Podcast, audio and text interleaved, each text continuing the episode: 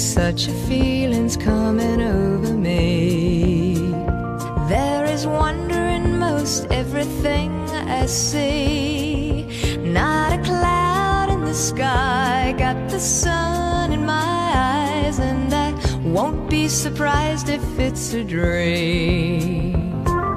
Everything I want the world to be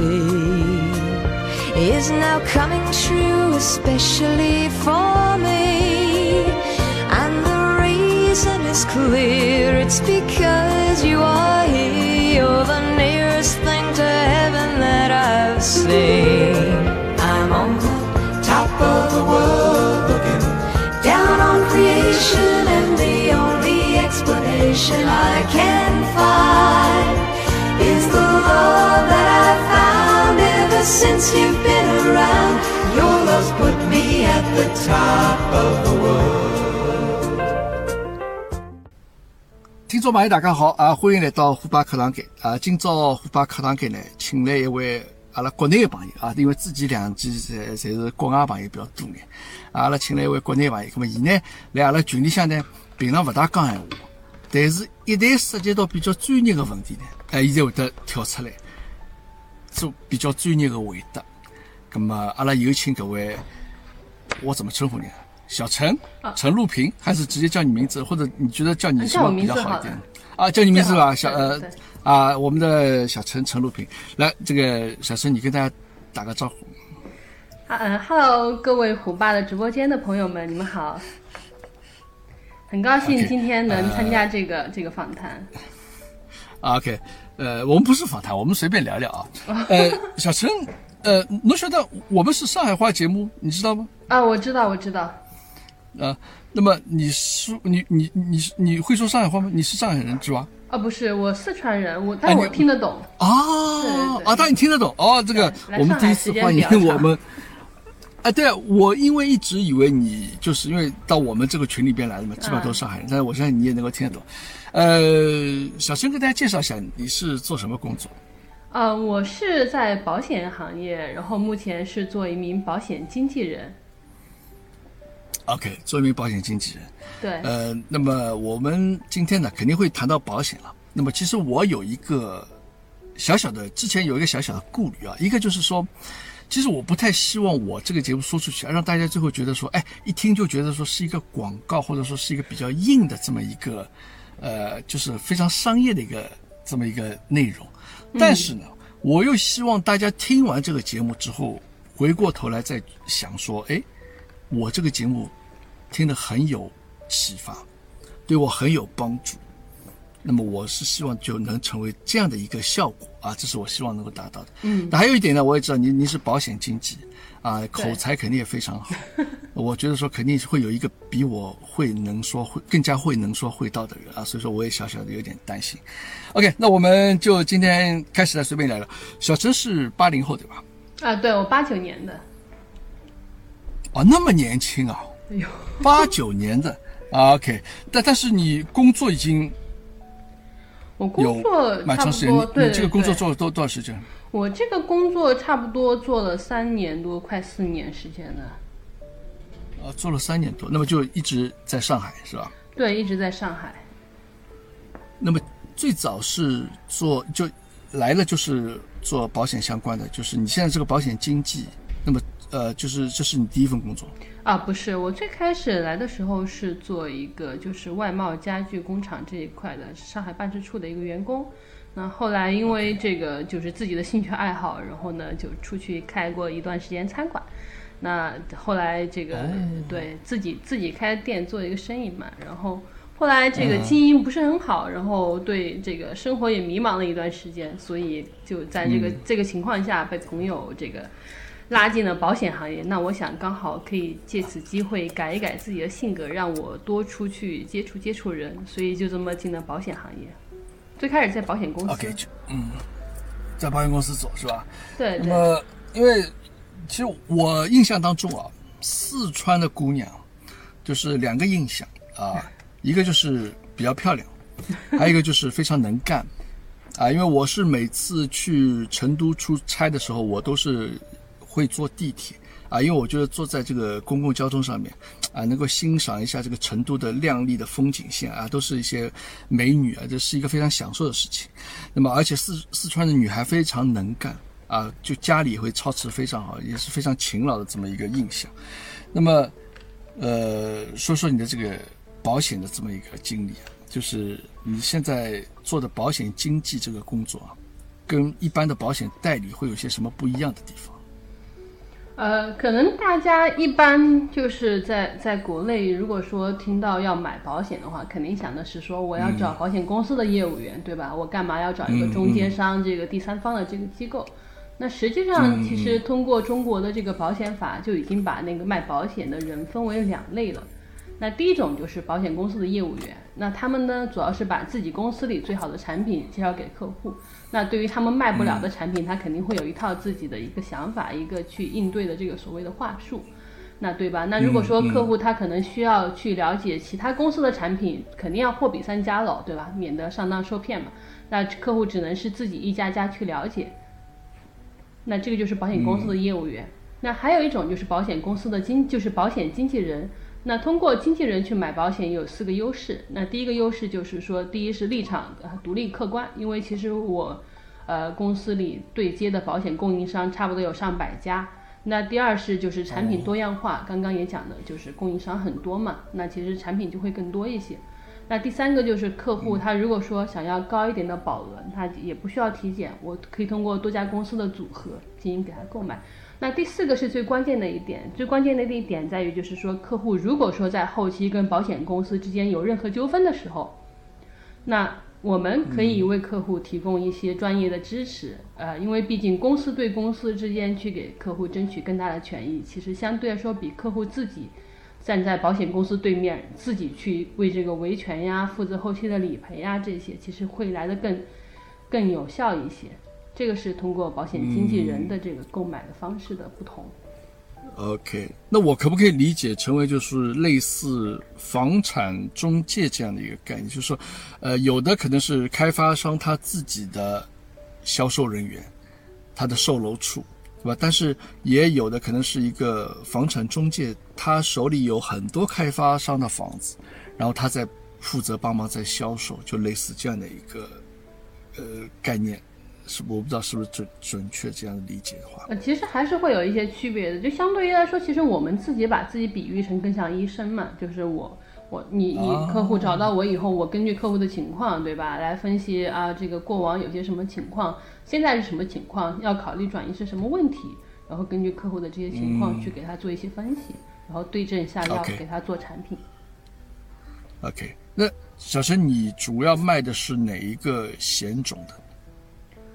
我我们自己其实就是呃不分险种，因为其实国内的寿险啊，就是国内关于这个生命啊，然后重疾呀这些的保险我都做，然后还有财产险，涉及到公司企业的财产险我也做，而且我可能国内、香港，然后加拿大、新加坡的这个美国的这些保险，我们其实也做，因为主要是帮客户解决问题，更希望能一站式的去解决客户的问题。OK。那么我说一下我对保险的一个概念。其实我以前也做过类似跟保险有相关的这么一个工作啊，待会儿我我会讲。那么最早 的以前就是我，对对对，我我讲到后面你会知道啊。OK，呃，最早呢就比较了解就是跟人寿险这样的东西比较有关。那因为很早以前呢，可能就九十年代时候啊，那我爸他那个时候被我也不知道是被忽悠还是怎么，但是就是反正就是他帮我买的保险。就类似那种，你一个月，比如说，呃，投个四五百块钱，然后过了十几年之后，呃，你可以每年或者说可以一次性领个三四千或者多少这个钱，就是类似这样的一种保险。其实，严格的来说，它算一个理财产品，它算一个金融产品，嗯，对吧？就是你你自己算嘛，对吧？你你这边每个月投，当时投四五百块钱，然后过多少年，你就可以拿多少钱回来，每年，然后拿。几十年这样的，那么当时会有一种概念，就是这种卖保险的，啊，总归就是盯着你啊，有你类似有点像传销那种性质啊，就是反正一直跟着你后面在那个，对，就就让你来买。那么现在其实呃呃，更加多的我们老百姓啊，对保险的认识啊，是不是已经会有一个改变了？就是对保险，就是大家觉得说，哎，我生活当中确实还需要保险这样一个东西啊，因为在国外确实是这样，就是你任何东西，包括你车子也好，或者你自己的健康保险也好，或者你的财产保险也好，那一旦有什么问题的话，那可能相对，哎，它的理赔还是非常，就是能够给给到你很多帮助的，就是帮你解决很多问题的。那么现在国内就是就你看来，这些我们老百姓对保险的认识有一个什么样的改变没有？嗯，其实我我个人现在接触下来，因为原来在保险公司也做过，然后现在在保险经纪公司嘛，那其实接触下来，我会发现大家的这个对保险的这个这个意识还是越来越强，特别是像九零后这一波，我们先跳开八零后来说，我们特别是九零后这一波，我我最年轻的一个客户是二十五岁，然后没有见过，在网上这个通过公众号、通过视频找到我。然后说他自己要买保险，然后他就是这样子一个情况，就是觉得自己需要，然后他就会主动去买。这是九零后这一波人现在的这个保险意识。那八零后这一波呢，其实随着这个大家已经，你想我这个八九年的都已经三十出头了，对吧？那你想八零年的差不多四十了，就是随着身上的这个家庭的责任越来越重，他会意识到，如果说自己发生了什么事情的时候，我的替身。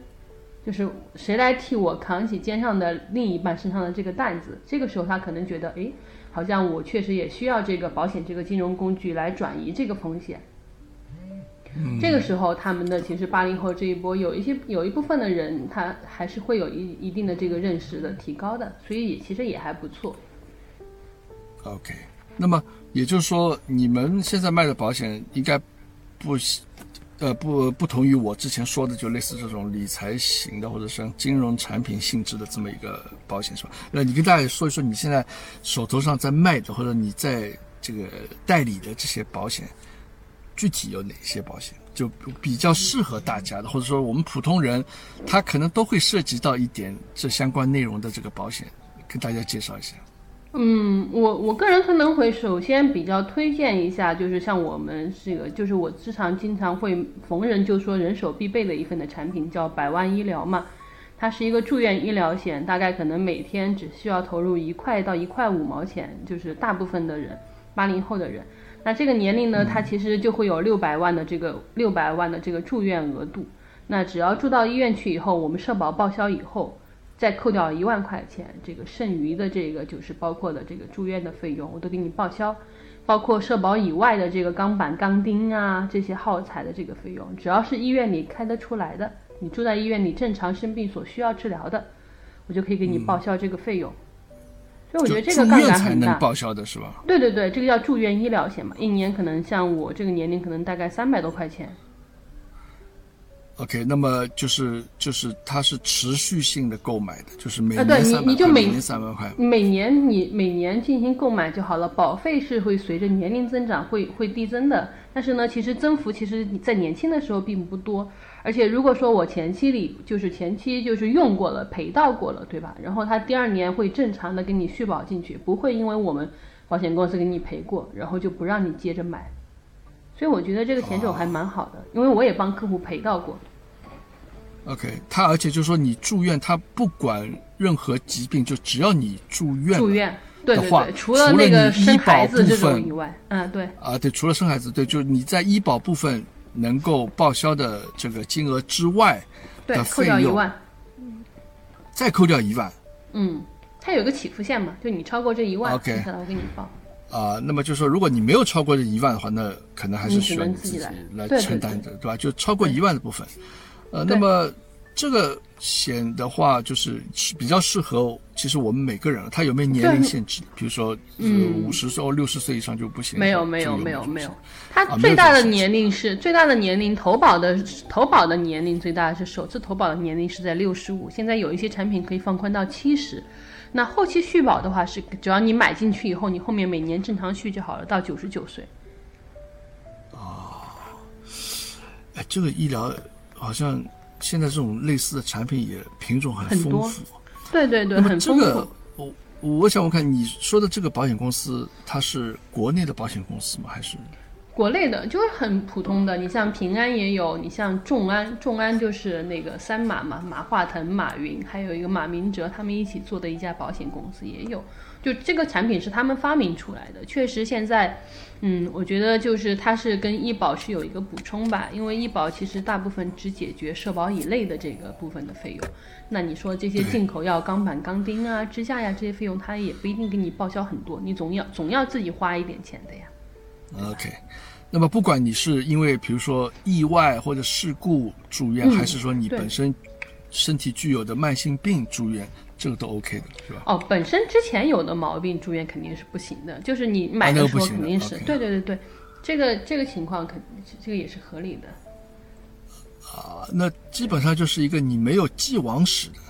就是没有呃怎么讲，就是就不是慢性病嘛，通常来讲，就是对，就是就是你如果说有慢性病住院，对吧？那肯定是不行的。就是你正常情况下，在买保险之前没有这个问题，买保险之后发生的，我给你正常的给你进行报销嘛。那么我买了保险之后发现的慢性病的话呢，比如说啊，我买了保险之后发现有糖尿病了，或者说有高血压了。对或者或者说有一些心脏类的疾病，那也算慢性病嘛。但是你只要之前没有，你从现在开始，，对对对，这个你们还是你们还是 cover 的，就是你们还是来对对呃承保的，正常？，对对。因为呃，我觉得你这个保险呢，确实呃，我觉得这个是非常好的啊，就是每年只有才三百块。当然，我不是在这边做广告，因为我刚才也说了，就是我之前跟保险有做过相关的工作，就是呃，类似叫旅游援助服务。哦呃，可能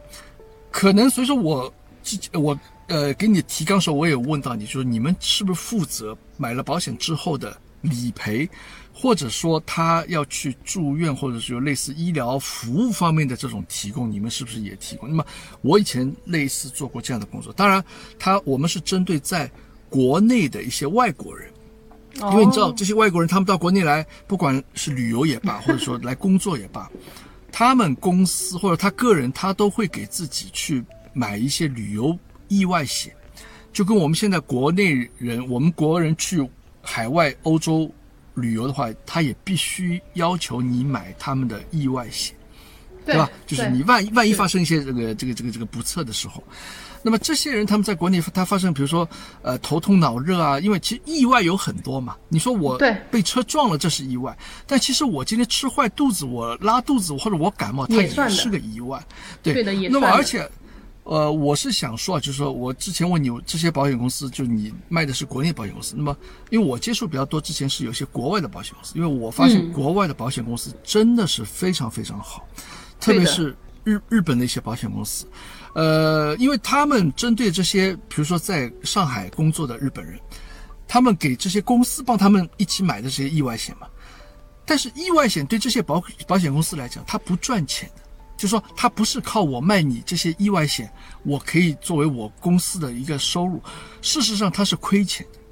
因为为什么？你在发生意外的时候，他要给这些客户提供这些医疗服务，他的花费是非常非常大的。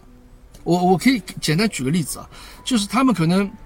拿了这个保险，就是我感冒去呃去医院，他们都不用自己付钱的嘛，就医院直接跟保险公司去结算。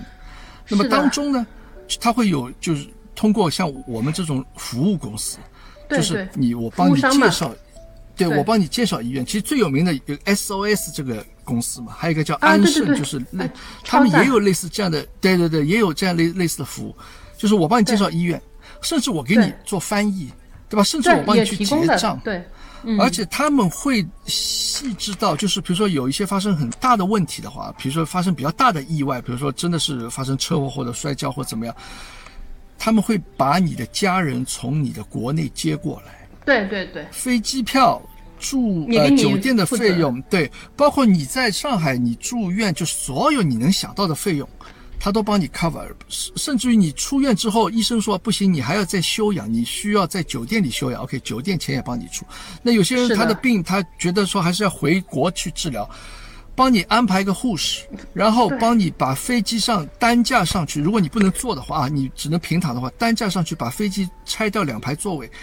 呃，全程护送到国内，然后当地下了有救护车把你接送到医院，所有这一切的费用都是保险公司帮你来出。那么，其实对保险公司来讲，他做这些事情啊，他其实是给自己做一个形象工程，就说保险公司有实力的嘛，实力有哪些实力？一个就是你的资金实力，对吧？你你有钱，嗯这是最起码的，还有它有一些软实力。就是说我通过我把这个服务做得很好，让大家觉得说，哎呦，你这家保险，比如说啊，日本的什么三井住友这保险公司，哎呦，你的服务做得很好。所以说，我们平时有时候看到一些新闻，就说，比如某个老外在什么西藏旅游，说突然说 啊，这个这个这个就是呃生病了，或者突然被洪水冲走啊，或怎么样，就他出不来了，然后我们当地的部队安排直升机去接他出来。那很多人会觉得说，是不是因为老外的身份啊，老外就比较金贵一点，所以说他才能够让直升机出动去接他？其实不是这样的，所有的一切的一切都是背后有类似像我们这种当时这种服务救援公司在运作。对，他帮我，我已经确实碰到过这样的 case，有一个日本人就在西藏，就突然这个高反或怎么样，就就就不舒服，人马上就就不行了，安排当地的部队派直升机去接他，三十万，啊，就派直升机把他从这个地方去飞到成都，就这么一个，呃当然成为新闻了，但其实背后大家知道，能让直升机起飞的，并不是因为他这个老外的身份，不是而，是而是钱，而是保险在后面起的作用，让这些飞机去接他，是这么回事。所以说我会问你，就是说这个保险公司是国内还是国外的？呃，也有。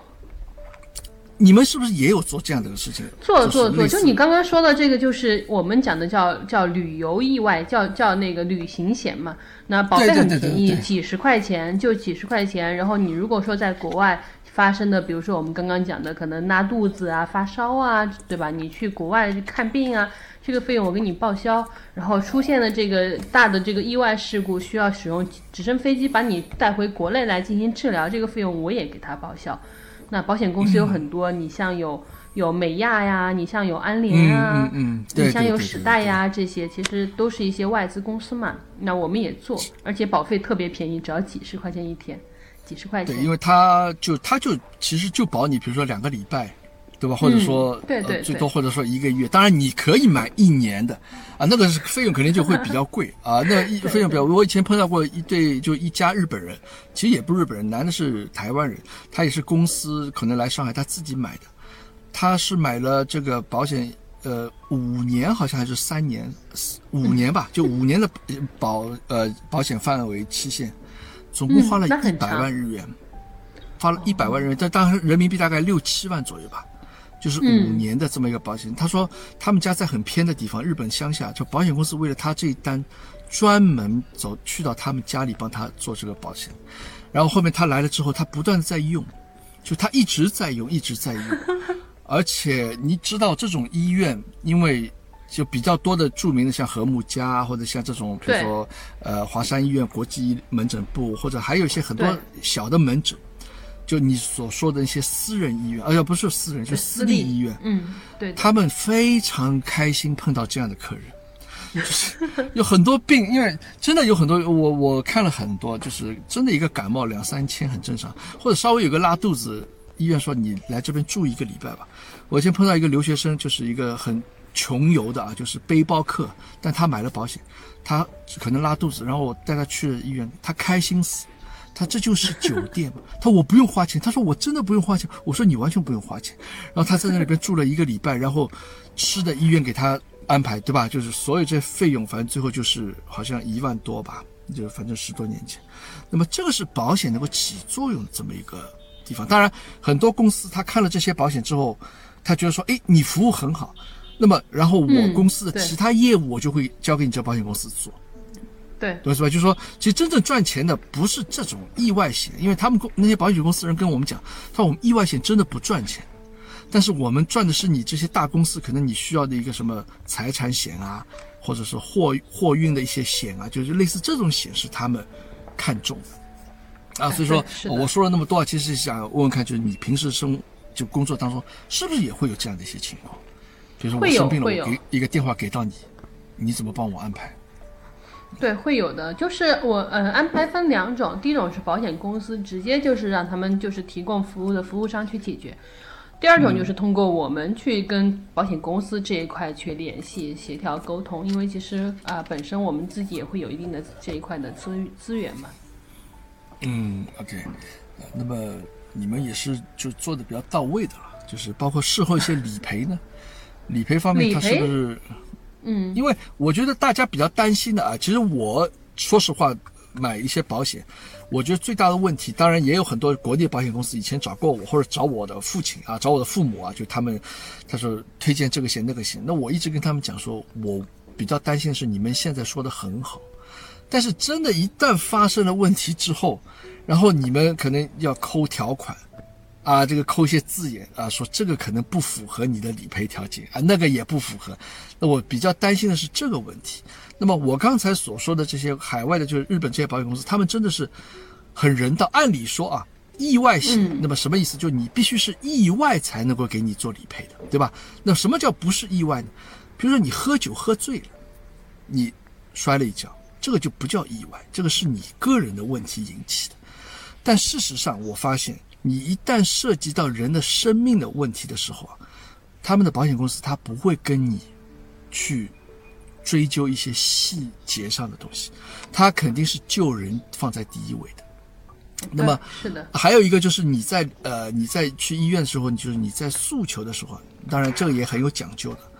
那比如说明明是有些人是喝酒喝醉摔的，那他说我没有喝酒，我是不小心地上有水，我滑了一跤。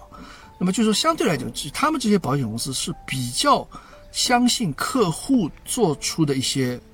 就是他的表达的，比较尊重客户的一些诉求的。呃他不会说用这种怀疑的眼光来看你。就是。对吧？对那么我觉得说，国内保险公司我们现在是不是已经也能够，就是比较理赔起来比较爽快啊，或者这一块就医疗理赔的这方面，就就你来讲，你觉得说现在已经是不是有很大的一个改善了？其实我我因为可能所在的看到的公司比较多，其实我自己观察下来，我反而觉得国内的公司，就是国内的保险法对于保险公司的这个理赔时效啊各方面的这个，其实呃整体的这个规范其实很很严谨。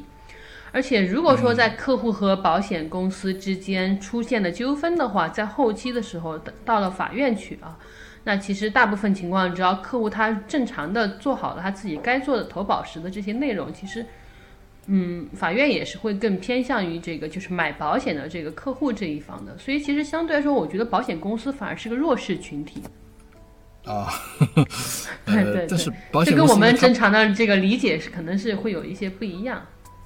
呃，就是事实上现在呃，就社会比较确实比较偏向于这些呃，就是投保人，对吧？嗯就是以从投保人的利益角度出发去考虑问题的会比较多一些。对，对，因为可能过往为什么会有这么多这个听起来觉得保险公司这个也不赔那个也不赔的这种情况，可能大部分是因为第一，保险公司的业务员他可能就是在在这方面专业性的操守做得不够好。第二方面就在于，确实客户跟这个保险业务员之间的沟通上，就有一些该本身该有的问题要填写进去的，可能业务员他自己没有做好，所以导致了后期的这个这个理赔上会出现这种纠纷的问题。啊，OK，那么我看你你之前说你们代理了有几百家保险公司，嗯，对，国内的差不多上百家吧，就是八十五家那个寿险，然后四十多家财产。那么基本上，那我们平时能听到过的这些保险公司，你们其实都有代理了。嗯，看就是呃平，你像平安保险的话呢，我们它平安保险下面有平安财产险，那平安寿险，然后平安健康险。我们平安寿险没有合作，但是平安财产和平安健康我们有合作。你像友邦，我们是友邦是没有合作的，但是中你像中红中红的话，我们可能会给他合作他的医疗啊这一块，但是大病险其实我们没有合作。对，就不同的公司也要看一些产品的。啊，就每个公司它也有它的拳头产品嘛，对吧？就相对来讲，嗯它比较做的比较得心应手的，比较受大家欢迎的一些产品，对吧？其实看吧，我觉得因为公司和公司之间下面其实还是有区别的，而且其实对于我们对于我们这种卖保险的这个就是经纪人来说，其实我我不看公司的，因为我我给客户就因为我卖保险给客户的时候，其实我要考虑后期的时候理赔的这个问题。那理赔的时候拿什么来赔，就是看它的条款里面有没有写这个疾病，这个条款的内容是怎么样子的。所以在我的眼中，就是这个这个公司其实就是这个产品它是没有公司名字的，只是它的条款如何。对对对对，就是说你们卖的其实跟别的不一样，不是某一个公司的具体一样实物的产品，你们其实卖的是条款，对吧？对对对，就说我会更注意后期理赔的这个问题。对你这个条款所写的，比如说你你你你你住院之后，比如说我一个礼拜就给你赔付或怎么样，那另外一个写的，比如说我一个月给你赔付，那你们肯定是推荐这个一个礼拜给你赔付的这样的一个保险公司，就这个产品，对吧？至于它是哪个公司，我们就不去管它。那么你说你到时候赔得出或者赔不出，啊，那这这这个这个，因为我相信这个可能这个问题可能不会有，只要你说到了，那你就要做到，条款上写的清楚，啊。对 OK，嗯嗯，那你刚才我想你给说了一个这样的一个住院的一个疾病保险，那么你有你有哪些保险还有一个险种也不错？嗯还有刚刚讲到的还有一个险种其实也不错，就是就是意外险，就是嗯，我举个例子，小朋友的意外险可能差不多最便宜的一年六十六块钱，只要中是红吧，是不只要是中红？啊，不是不是中红，就是一个普通的平安的一个意外险，一年哦六十六块钱。就是如果说这个小朋友磕磕碰碰啊，呃，就是不小心被猫抓狗咬啊，需要打疫苗啊，这些社保以外的这个费用，我都给他报销。啊，都报销一年六啊，十六块，社保以外的费用一年六十？六块钱。对啊，不管是门诊、急诊、住院，只要是意外发生的，我都给他报销。这呃小朋友的意外险也很好的。因因为我我我给我儿子买过啊，Tiger 以前买过这个险，因为他说他是参加击剑比赛的，因为他每年他需要去全国各地大概五六站这么一个就是俱乐部的一个去外地的比赛，因为击剑比赛毕竟还是有一点风险的嘛，因为也有这些呃意外，那么他们是规定说，就是他这个组委会就规定你一定要买保险，那么然后他当时推荐的好像是中红吧。那反正确实不贵啊，反正也就，然后他可能一年多少钱，我忘了两两百两三百还是怎么样，就说反正就是有什么意外，他就是也会会给你保险。那么你说的是才六十六块钱一年，对，一年六十六块人民币啊。就小朋友，万一你有一些什么磕磕碰碰啊或者怎么，就是意外而引起的医疗费用，除了对社保医疗呃，就是就是那个医保扣除范围之外的话，你们来 cover 这个费用，就是啊这个对对对，如果说对的，假设他花了，比如说他花了五百块钱，医保给他花了一百，对吧？医保给他报了一百，那剩下的这个嗯四百就我们给他报，花多少报多少，就是总共是一万的，一年这个六十六它是有限额的嘛，它这一块医疗的限额是一万块钱一年，只要是社保以外的这个费用都给他报销，不管门嗯诊、急诊还是住院，这个这个蛮好的，我也赔过，赔的也蛮哎，那那确实听你这么一讲，就发现说，其实我们生活当中其实跟保险是有密切关系的。就任何事情，其实它都可以有保险的，对吧？但是对我们老百姓来讲，平时涉及最多的就是一些财产啊、健康啊。对吧？就是一些或者旅游啊、意外什么这些，这些险种是比较多。但是很多人会觉得说，哎，我可能不会那么倒霉吧，或者我应该不会有这个问题吧。但确实有很多事情你是讲不清楚的，意外这个事情谁也预测不了。那么，呃，那我听你这么一讲，就其实你不光是卖某一个险种，其实大家平时生活当中会涉及到的一些这个跟保险有关的，其实都能从你这边能够得到一些。好的一些建议、解决方式，是吧？嗯，对啊，我。那我觉得，我觉得这个节目我做的越来越像给在在做广告的感觉了。OK，没，但确实我我确实自己是这么想的，因为我们也买了很多保险，因为就是包括呃，我给儿子在香港他也买了一些保险，当然他那个时候买的是这个香港买的一个住院险，就是说他在全世界或者你只要住院，他就会给你做出一个理赔。我都忘了哪个公司是虎妈给他买，好像是有不是友邦啊，是是友邦。呃应该好像是，可能是，嗯，这个可能现在不行。对，那当然我们在这边也有买保险，因为现在我们这边也是商业医疗险嘛，啊、也不便宜。嗯但是你所有看病，可能除了一些药它不能理赔之外，因为这边比较贵的是诊疗费用。你的这些费用，就是呃门诊就这边这边诊疗费很贵的啊，就是你随便看个病，就是可能一百多、两百多的这种费用，呃两多刀的这个费用就就就支付，那么他也是会给你做个理赔的。那么我觉得呃，确实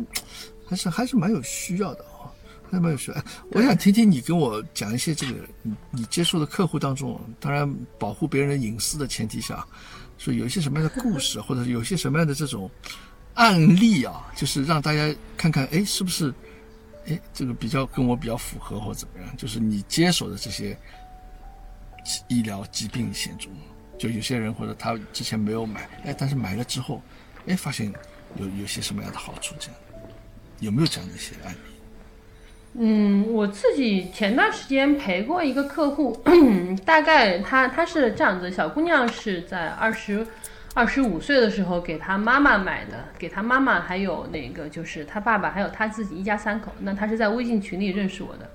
然后她身边其实也有很多卖保险的。认识我之后呢，她出于对我的信任，那我把方案发给她了。其实三个人差不多总共加起来应该至少是有九款产品，就每个人三款产品嘛。那他就这么买了，买，对对对，就是意外大病，然后还有一个医疗嘛。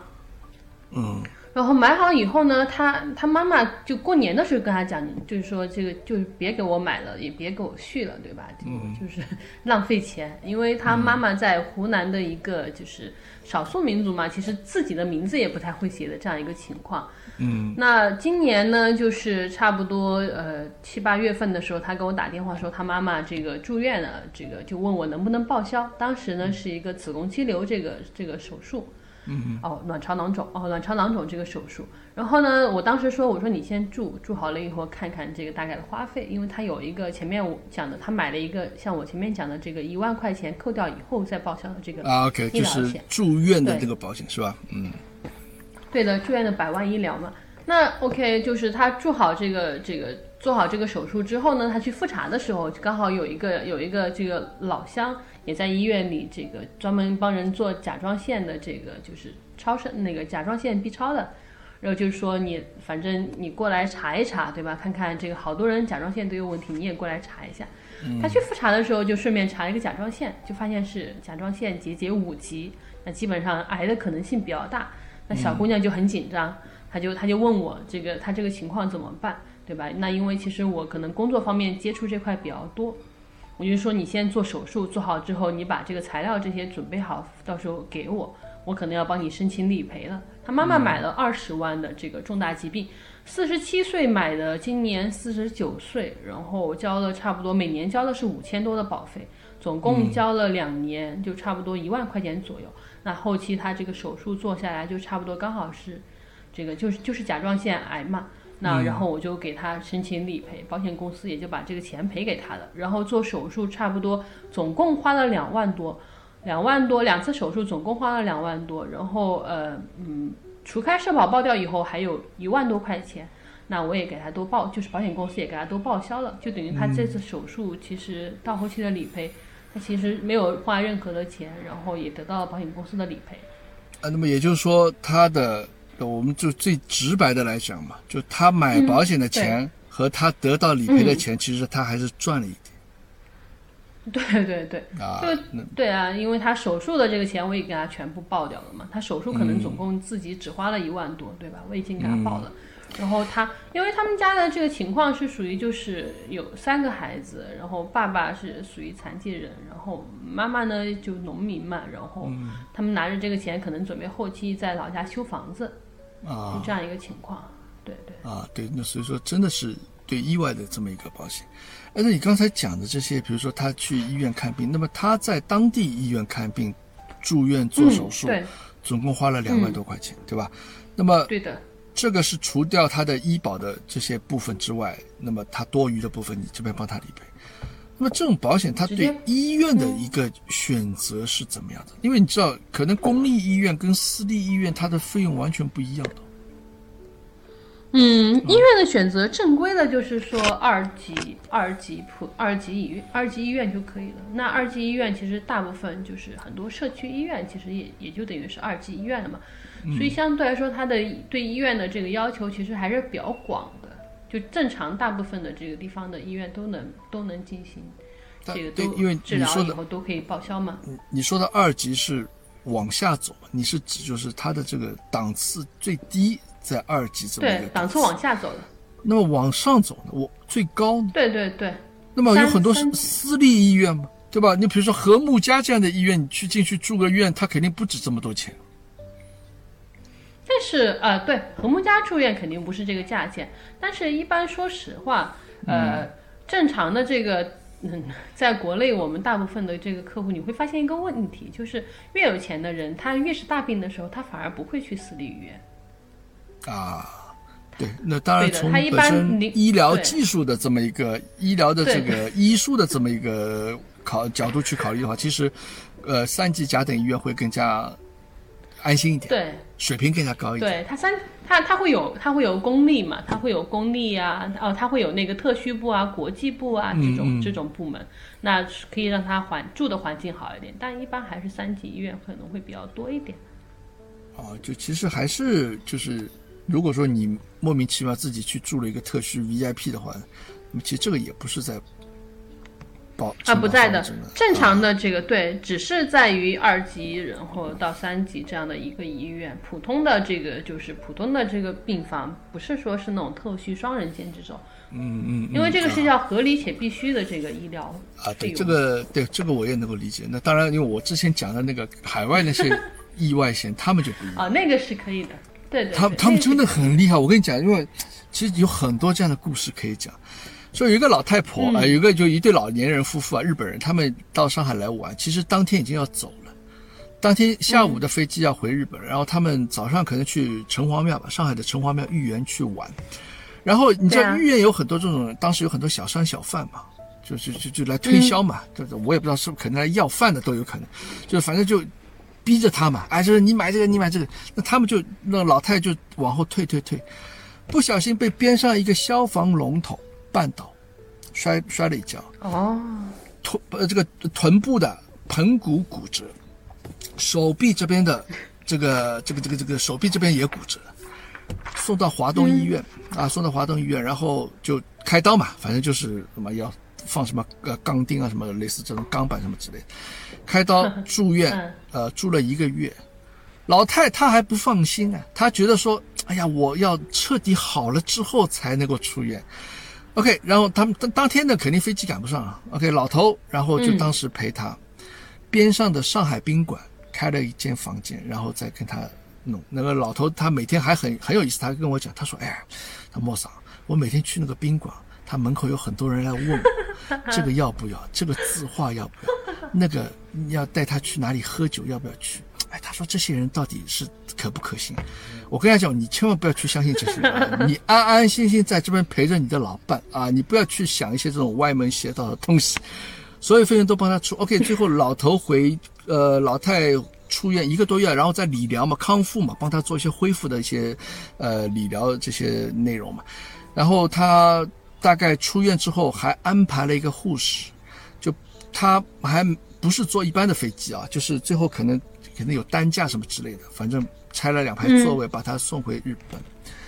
华东医院看住了一个月，那当然他们肯定是 VIP 病房，开刀所有乱七八糟在一起，猜多少钱？十五万，十五万，十年前哦，十年前。然后他回国的飞机票那更不用说嘛，因为我们这边还派了一个护士去，会日语的护士一他一起回去，就因为他老太太买的当时买的这个保险，他这个保险理赔金额，它是它有一个叫没有限制的。啊，就绝大多数是有限制的嘛。比如说我买这这费用，可能它总额是比如说三百万日元，那么也就是说你一个病，比如你这次摔跤，你总共我给你到 max 到三百万日元为止。啊，但是如果你出去之后或者又摔了一跤，那么就是另外再计算的，它不不包含在这个三百万之内。但是他买的是一个无限额的这么一个保险。嗯，所有这些你能想到的吃喝拉撒 或者这些费用都包括。那当然，这个是人家的意外险。那么你刚才所说的这些险，那肯定是它是要合理且必须的这么一个这个内容，我才给你理赔。那么，其实小陈，你刚才讲，我现在想想，确实，你看，像我们到了人到中年，啊、上有老下有小，那么压力也很大，自己身体也会有很多这些状况慢慢出来。那么其实呢，最担心的，大家最担心什么？就是怕有一些疾病，对吧？有一些这种比较重大的一些疾病，突然发现啊，那个时这个时候，嗯你肯定每个人的压力都会，你哪怕你再有钱，对吧？那你没有健康的话，其实你再有钱，其实你还是这些钱对你来讲没有意义。那么通常我们老百姓来讲，普通的工薪阶层的话，都会担心说，呀，如果说是发生这个情况的话啊，那么这些费用啊，它可可见是一个很长的一个治疗时间嘛，这该怎么办？嗯，对那么，大家都会去犹豫这个东西。但是我刚才听你讲这些重大疾病这个保险这个费用啊，其实听上去也不是很便宜的啊。你前面说，比如说小孩子六六十六块钱一年，那个是便宜的啊，或者说三百块钱一年，嗯那个也是便宜。但你刚才所说的这个重大疾病险，一年多少？五千多块钱是吧？对啊，他四十七岁了呀，啊，因为他四十七岁，所以说就价格会高一点。对啊，那么其实那可能就就我个人来感觉，就五千多块钱一年的话，我不能把它当做忽略不计的一个金额。那我肯定会要会要有一个这个，就是说我我这个人家说投资回报率，我付出这些钱我能得到什么？但是我能得到是嗯一个你预想不到的意外发生时候的一个担保，对吧？那么你觉得对这个就就就这些重大疾病一年五千多块钱，是不是值得去买这个险？我我觉得这个问题问问的我其实不是特别好回答。我这样跟你讲，我自己想的就是说，呃，每个人都会发生这个生老病死啊、意外事故嘛，对吧？其实这个并不是风险。那我觉得这个关键，这个这个事情发生的这个时间的不确定性和事件的不确定性是最大的风险，嗯，对吧？对，所以，所以其实衡量这个东西到底值不值得买，呃，买回来以后这个性价比怎么样，就看你自己考虑这个事情，你自己的这个时间，你自己的这个这个收入大概值多少。如果说家里少了你这个这个人的这个长期的这个收入，对吧？如果说没有任何影响，那你确实不需要买，对不对？那如果说 OK，刚好不好意思，我发生了这个事情的时候。那后期我可能没有办法正常的在原来的岗位工作，我可能我的岗位就被别人替代了，嗯对吧？我可能只能拿最低的工资，然后有可能不能再像原来这样出差了，对吧？嗯，那这个时候没有人来替你去替代扛起这个肩肩上原本应该承担的责任的时候，那我觉得这个时候你可能自己确实就需要买，因为我觉得保险本身就是一个金融工具嘛，它只是去解决这个问题，对，它是买一个别别的别的工具也解决不了。对，他就是买一个保障嘛，对吧？就是啊就是就是买一个安心，你万一有这种时候的时候，对，其实五千多块钱一年呢，其实你想想，其实也不贵，你一个月也就四百多块人民币，对吧？那么你四百多块钱，你一个月你少吃一顿饭吧，对吧？少在外面吃一顿饭，那么其实买一个安心嘛。那么包括你像现在大家车子这个商业险，肯定大家都会买嘛，对吧？每年也是这么三四五千或者这样的一个一个金额。那么嗯你说真的理赔的人，对吧？但是你说我让你开一辆没有商业险的车子上路，我也不敢的，对吧？其实有很多时候就是这么回事情，对吧？你比如我带伞了，它不下雨，但是我没带伞的话，那么就下雨，那就完蛋了啊！虽然澳洲这边下雨，大家也都不撑伞的啊，那么也是一个很很有需要的一个这么一个东西。我觉得保险确实是啊，就是大家成熟的人应该会去考虑到这个问题啊。对，那么你现在接触的这些客户也越来越多的去理解，嗯对吧？刚才你讲的，你的这些群啊，或者你的这些通过你的公众号认识，啊，你还有公众号是吧？有有有，我自己这个刚开始，因为现在找客户可能不会像原来在保险公司这个样子，就是 OK，这个人有点钱，身体健康就可以作为客户。那我们现在主要就是客户他自己通过我的观点的输出，然然后人家觉得你讲的还可以，他自己会来找你来问你我该怎么买。这个时候我可能会，啊，嗯，大家都不会浪费自己的时间嘛。对，就是你不要给大家一个感觉，你就是在推销东西，而是说你嗯会给到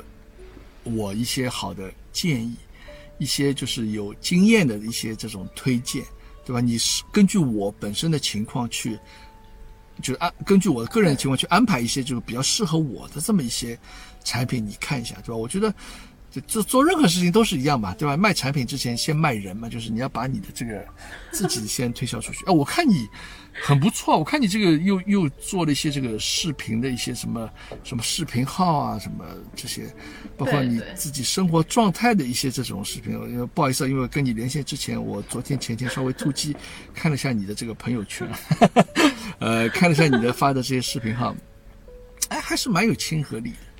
还是呃，就让最起码让我觉得还是比较让人值得可以信任的啊。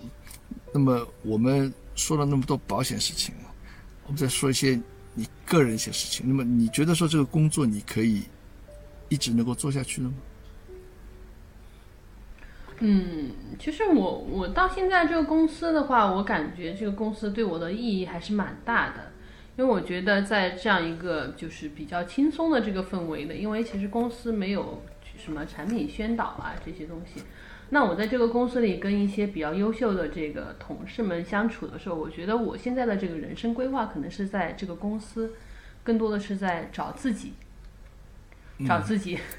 对这个这个点可能听起来还蛮大的。那因为其实可能国内的一些很多人可能嗯因为。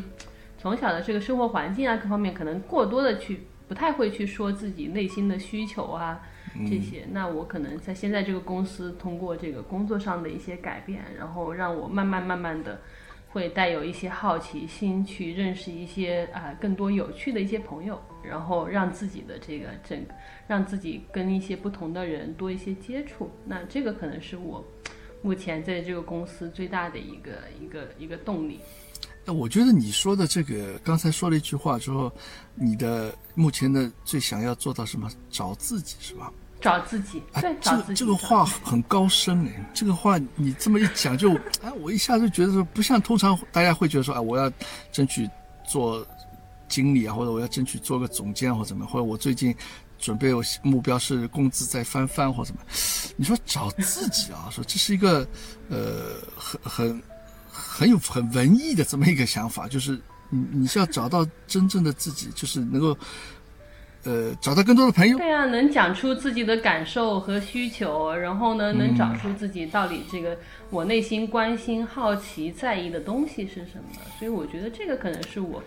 这个想内心其实真正最关心的这个点，而不是说收入啊，或者是其他的任何这些职位。我觉得有了自己，什么都有了。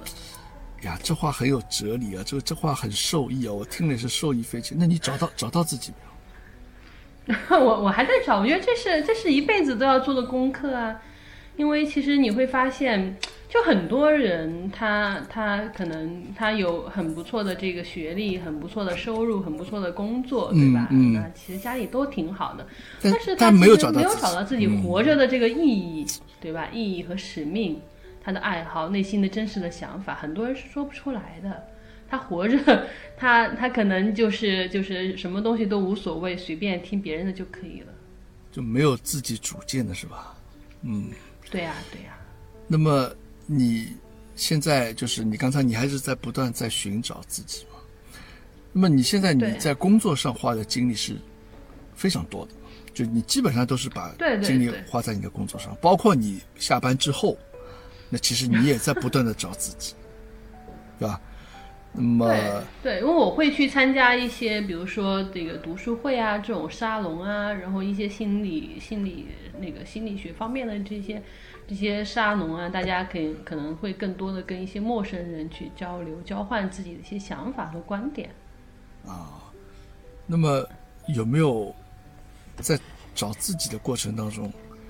有没有在想着找另一半？小陈还单身是吧？可能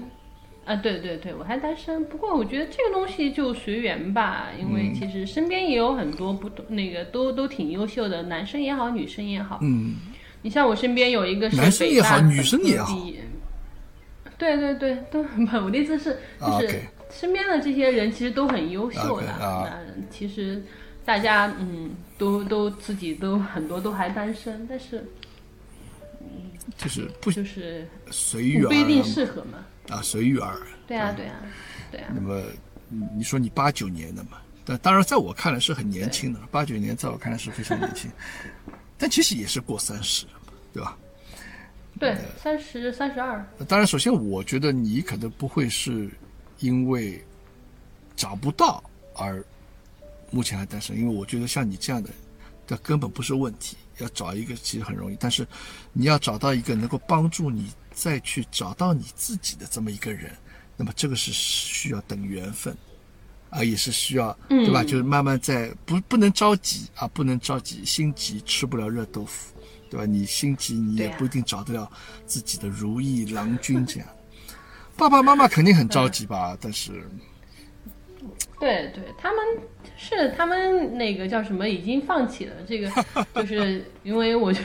我觉得这个，因为从四川那边结婚还是蛮早的嘛，可能从二十出头就开始就开始这个说女孩子嘛成家立业对吧？应该是先成家后立业嘛。嗯嗯。那我呢，因为有自己的一些想法，所以呢，我也不太在意，就是我觉得每个人的生命都有自己的长短嘛。对吧？他有他自己的一个尺寸，我有我自己的一个尺寸。他不能因为他过完了他的那一 那一段，就到我这一段来这个进行过多的干涉嘛。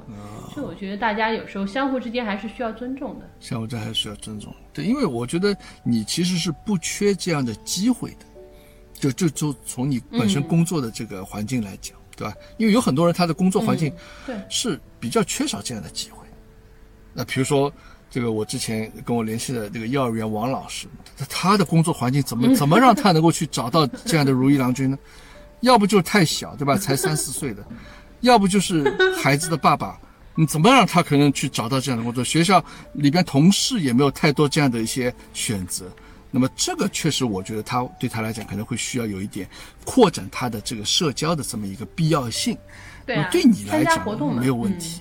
你肯定会接触很多。呃，打工的也罢，或者白领也罢，或者说老板也罢，或者大老板也罢，可能都会有接触。那么，所以说你也是不断的在慢慢提高自己的一个眼界。那跟你妈妈讲，说我在上海生活，我这个是一个独立自己，完全可以安排自己生活的女性，你不要为我操心，对吧？就是说让她就是你不要操心，急也没有用。你跟他讲，你还不如安心的，这倒也是，把心放下来。看看自己女儿的成长，哎，看看女儿不断找到自己的这么一个过程，也是一个挺好的一个事情，对吧？自己充实了，嗯，对，那么你爸爸妈妈也会放心。哎，真的，我觉得，呃，不知不觉当中啊，聊了快一个小时。其实小陈你。我说实话，因为之前群里边也有很多人会提出一些这样的一些跟健康有关的这样一些问题，担心，你知道大家都会聊的比较多。一个就是房子嘛，那？一个就是说，哎，万一以后，对对吧？这个这个这个生病或怎么样啊？有人说，哎，我就不管了，到时候随随便了，就是听天由命了。但其实你还是可以把自己相对会安排的更加合理一些，因为你毕竟很多人不是一个人，对吧？你是家里的，你有家庭，你有。呃，爱人，你有父母，你有孩子，你不是你一个人自己说一人吃饱全家不饿这么一个状态，还是需要有一些比较合理的一些安排。那么你当时呢？我其实我对你还是一个比较，我觉得你还是比较靠谱的这样一个人啊，就是可能因为说实话，之前可能会想，哎，因为你的名字就叫保险经纪，这个对吧？陈露平，哎，一听名字就很直截了当嘛。啊，但其实我并没有发现你有很多这种，就是有人就找了机会啊，说我来这边啊，就不断的其其实推销自己或者东西或什么呀，啊，不是这样。但是往往你有时候会说一些比较呃，其实对大家比较有帮助的一些内容，那我觉得你还是比较靠谱的这么一个人。所以说，而且后来又知道你还是单身嘛，对吧？这这这个这个，我就说这话有点奇怪啊，但是后来就我想跟你连连线啊，因为其实我连线才知道，嗯，你是四川人，啊，其实又对符合了我之前讲的对四川的这么一个印象，嗯，很不错。小陈，你待会儿你把你的公众号啊发给我，然后呃，包括其实如果说啊，大家呃。其实我我今天这个节目我完全没有说是为了去帮他来做推广这么一个意思啊，帮小陈来做推广这个意思。但是我觉得你如果真的生活当中有类似这样的需求的话，其实你可以找小陈来聊一聊，对吧？就相对来讲，就是我的一些规划或者我的一些，对吧？就是你现在有些担心的事情啊，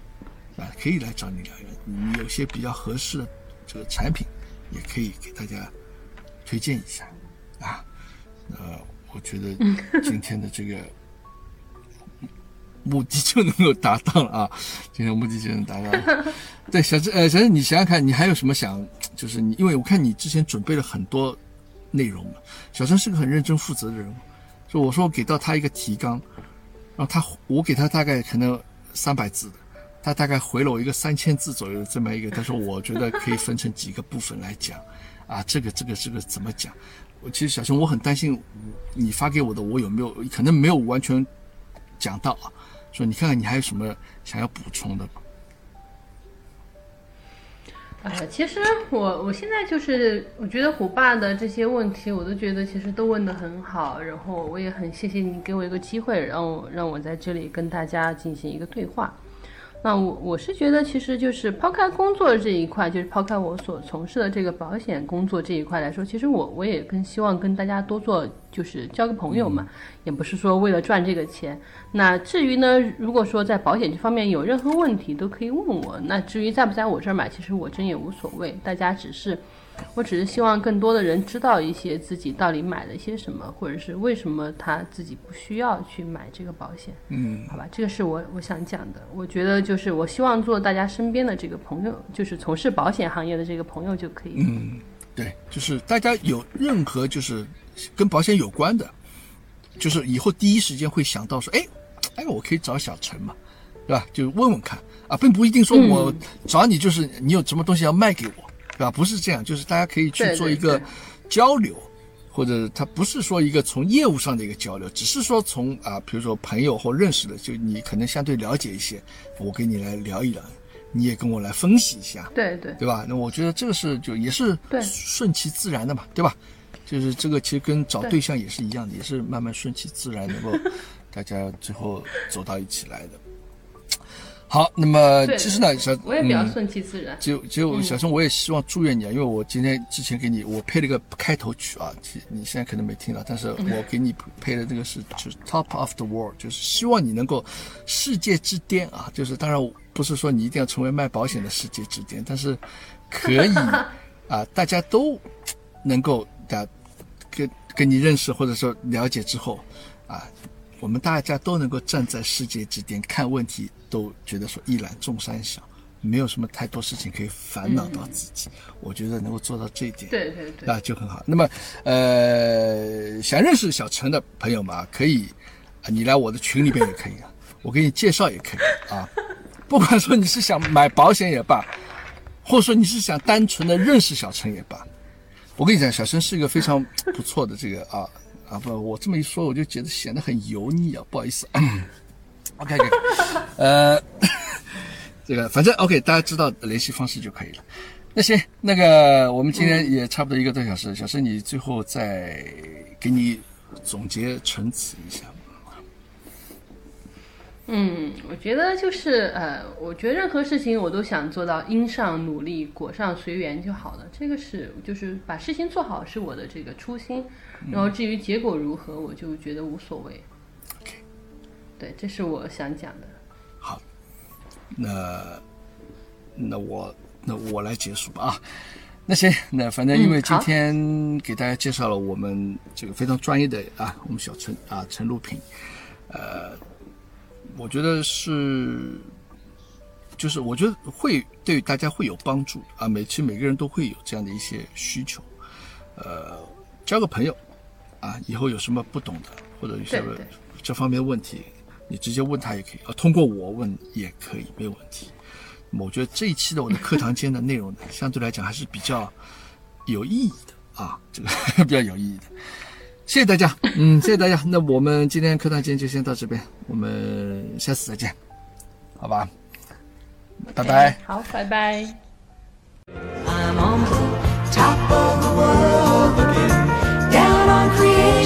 and the only explanation I can find is the love that I've found ever since you've been around. Your love's put